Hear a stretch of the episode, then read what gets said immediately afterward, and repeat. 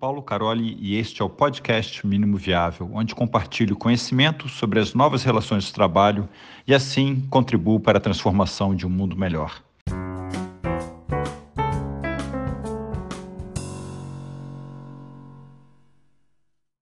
Para iniciar, eu gostaria de convidar JP Coutinho. Olá!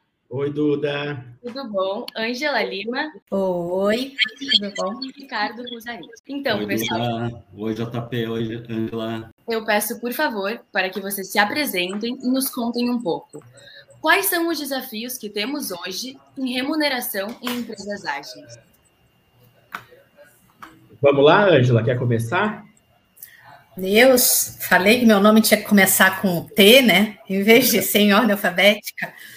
Então, oi pessoal, né? Eu sou a Ângela, é, mais de 30 anos de experiência em gestão de pessoas. Atualmente é, tenho a minha consultoria, bem original, Ângela Lima Consultores.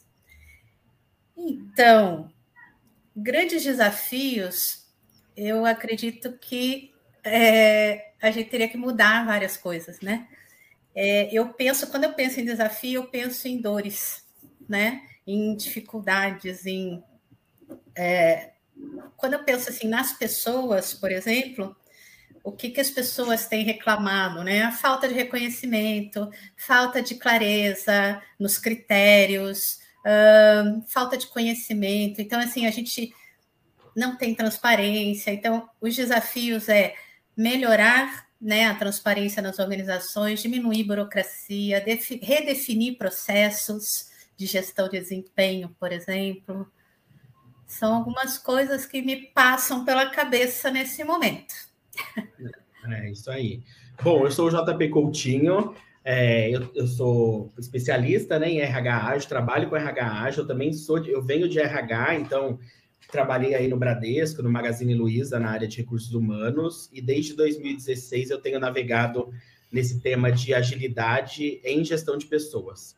É, eu acho que um dos principais pontos é que tudo que a gente vê hoje relacionado a esse subsistema de é, remuneração é muito é, definido, construído por algumas poucas pessoas. Então, a gente está falando de especialistas de RH, a gente está falando de lideranças, e pouco a inclusão das pessoas, né? O ágil a gente fala de colaboração, a gente fala de transparência, a gente fala de autonomia e não vê isso acontecendo uh, nos subsistemas, né? A gente não vê isso no dia a dia.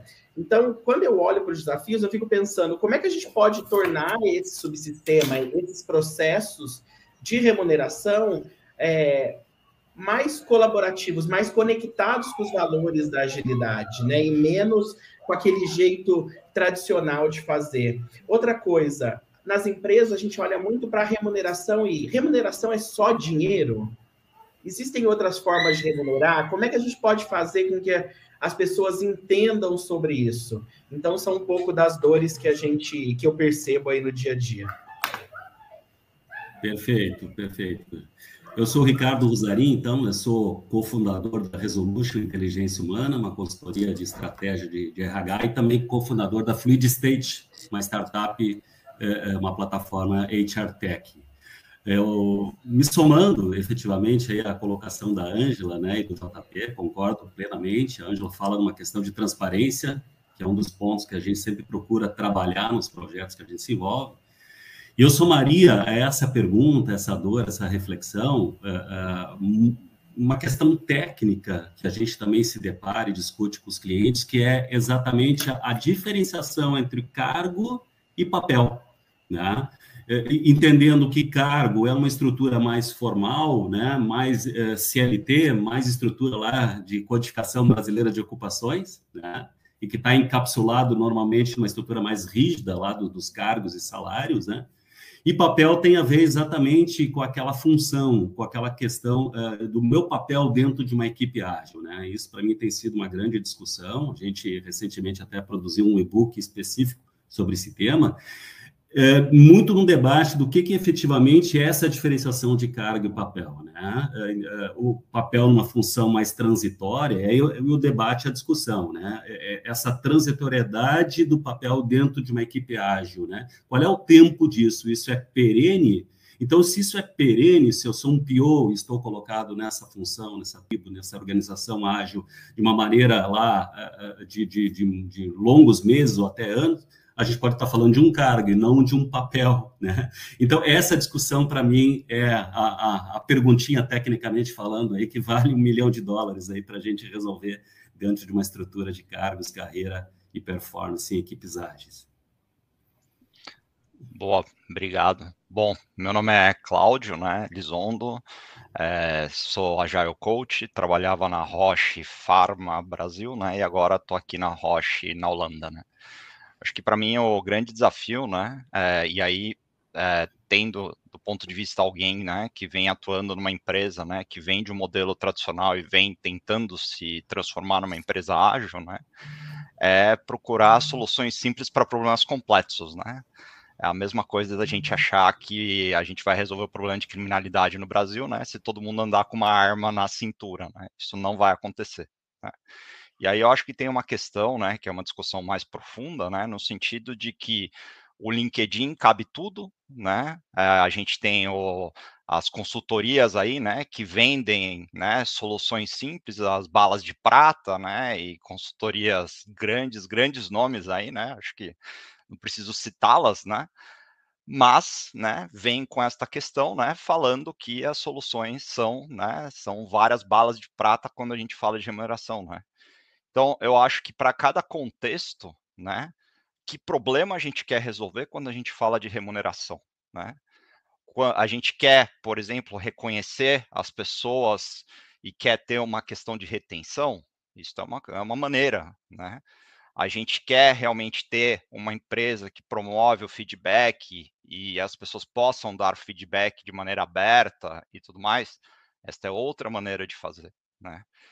É, então, para mim, é, eu acho que a gente tem que tomar muito cuidado, assim, né, quando a gente fala disso, né, porque o, quando a gente fala de questões financeiras, né, é, a gente acha que se a gente aumentar o salário de todo mundo, né, a, a lucratividade vai aumentar, né, e não, né, só lembrar lá do, do Kneffin, né?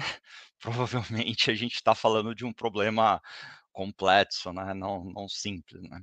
Então, acho que para mim é isso, né? E, e também tem um background aí meu de psiquiatra, né? Então, como psiquiatra falando, né? Eu posso garantir para vocês, né, que a condição humana, ela é muito mais complexa, né?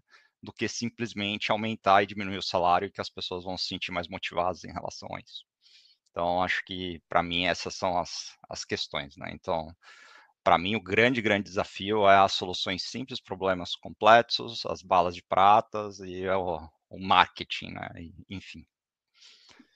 Acho que é a Mayra, né? Dá para eu ir ou quer puxar a próxima? Como que. Então, pessoal, eu acho que está na hora, vamos puxar a próxima pergunta. Vamos tentar fazer mais ou menos cinco minutos cada perguntinha. Tá. Então, a próxima pergunta é: qual a opinião de vocês sobre empresas que trabalham com remuneração aberta para todos? Todos sabem quanto ganham? Para essa pergunta, JP Coutinho, Thiago Brandt e Klaus. Aqui é com vocês, pessoal. Eu não mudo aqui. Você também acho que está. Tema polêmico, né, ah, Thiago? Sim. E é, a gente até, o Caroli recebeu no Twitter dele uma pergunta sobre isso, né? Sobre essa questão de transparência nos salários. E é, a gente vê poucos exemplos disso acontecendo em empresas privadas, né? Porque justamente é, falta a maturidade das pessoas, falta o apetite ao risco das empresas trazerem esse tema para a mesa. É, os cases que a gente conhece são muito cases de fora, né, de empresas que estão abrindo isso. Mas eu sempre penso que antes da gente chegar nesse ponto, que no meu olhar é a cereja do bolo, é, a gente tem coisas para falar antes, né? Tem, tem passos que a gente precisa se, se mostrar e viver mais transparente para a gente chegar nesse ponto, né? Quando, por exemplo, um colaborador chega lá na mesa da pessoa de remuneração e pergunta, viu? como que o meu salário ele é constituído? Como é que o meu salário é calculado? Ah, veja bem, a gente não pode falar sobre isso por conta da LGPD, que, tem comentários aí, né? Ah, por conta de, de CLT, de, de, de legislação trabalhista, de várias coisas. Por quê? Se é o salário da própria pessoa. Geralmente isso acontece muito em empresas onde existe muita disparidade salarial, muitos problemas relacionados a salário. O processo todo já é problemático. Então, esse tipo de ação, né? A gente mostrar para as pessoas como é que esse processo de remuneração é construído, como é que as decisões são tomadas. As pessoas não sabem. Então, no meu olhar, tem muitos passos antes para a gente chegar aí nos salários transparentes.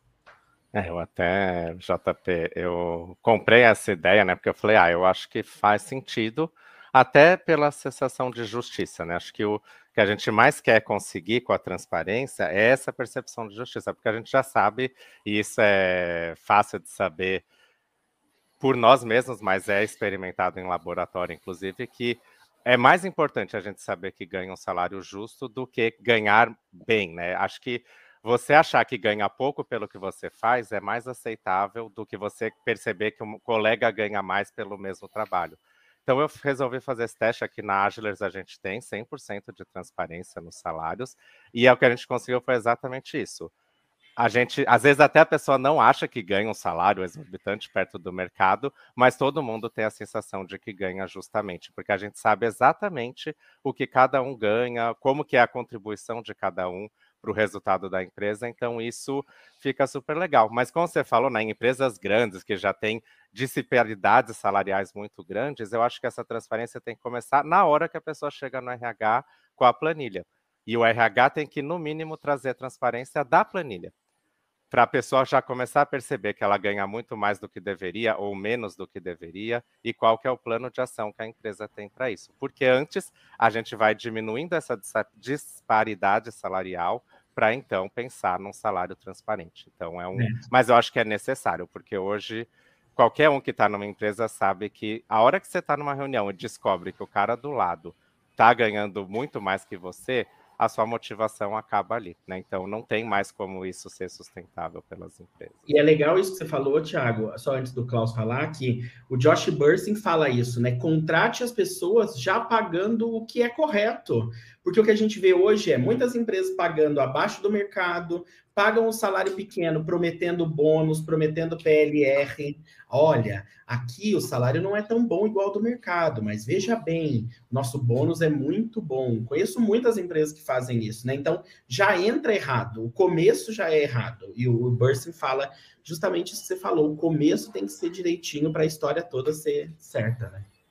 Vai lá, Klaus. Essa essa questão da, da justiça é muito importante, né? A, a, comparação com, com o colega, mesmo que eu esteja ganhando 10, 20% menos do que um, um, colega similar numa outra empresa, isso não é importante para mim. Agora, se eu ganhar 1% a menos que um colega que faz a mesma coisa na mesma empresa, cara, eu vou começar a procurar outro emprego hoje, entendeu? É uma injustiça, né? É, uma coisa que ajuda nesse sentido tem muitas empresas que trabalham com nível salarial já, né? Analista 1, 2, 3, programador 1, 2, 3, né? Já tem esses níveis e as pessoas sabem os níveis e sabem o, o, o, a remuneração de cada nível. Então o salário já é aberto nesse sentido, já, já, já não, não tem mais tanto segredo no salário das pessoas quando se trabalha com, com níveis, né? Isso é uma, uma coisa boa das, das, empresas que trabalham assim. Mas a, a questão da justiça, né, sei lá, eu, eu como gestor há, há 20 anos, eu criei justamente o, o, o Percival, né, essa, essa ferramenta né, da, da minha empresa, o Percival, para permitir ao próprio time fazer a, a, definição da sua remuneração. Né, tinha um bolo, falava, esse vai ser o bolo, sei lá, um milhão de reais vai ser o salário dessa, dessa equipe, orçamento salarial. Eu queria que a própria equipe conseguisse fazer a divisão do bolo.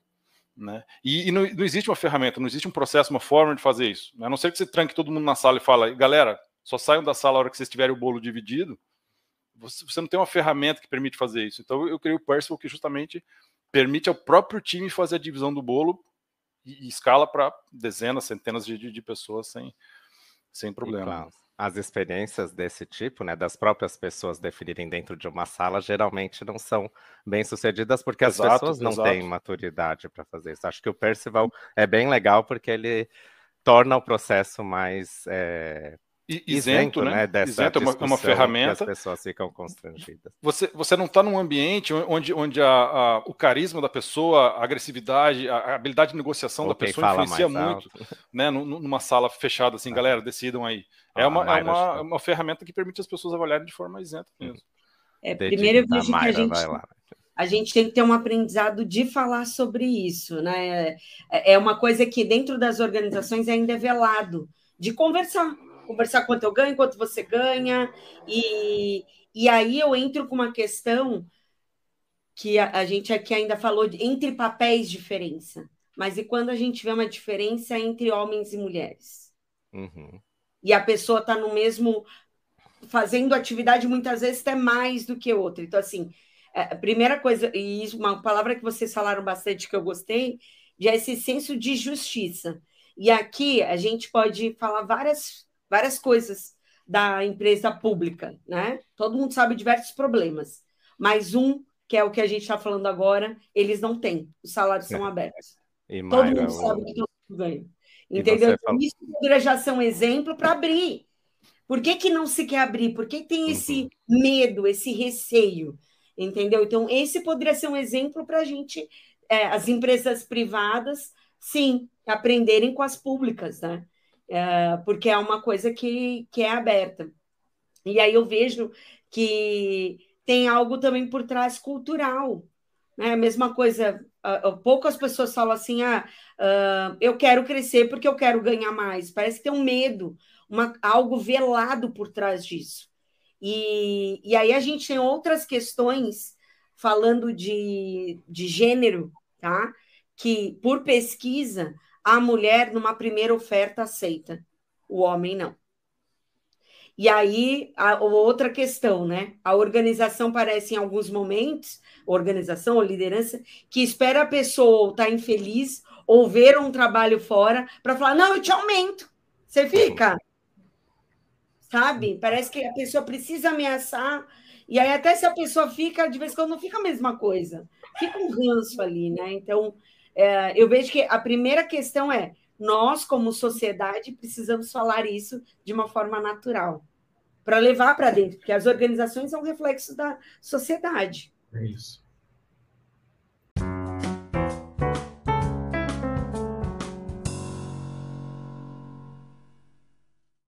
É aqui o episódio de hoje. Espero que tenha gostado. Eu te peço para se inscrever e recomendar esse podcast na sua plataforma de podcast preferida, como Spotify e YouTube, e nas redes sociais. Ou, como eu prefiro, recomende aos seus amigos. Assim você me ajuda com a missão de compartilhar conhecimento sobre as novas relações de trabalho, de forma a contribuir para a transformação de um mundo melhor. Esse podcast não tem patrocinadores. Então, se você vem curtindo esse podcast e quer colaborar com a nossa equipe, vá em www.mepagaumcafé.com.br barra Carole. Muito obrigado.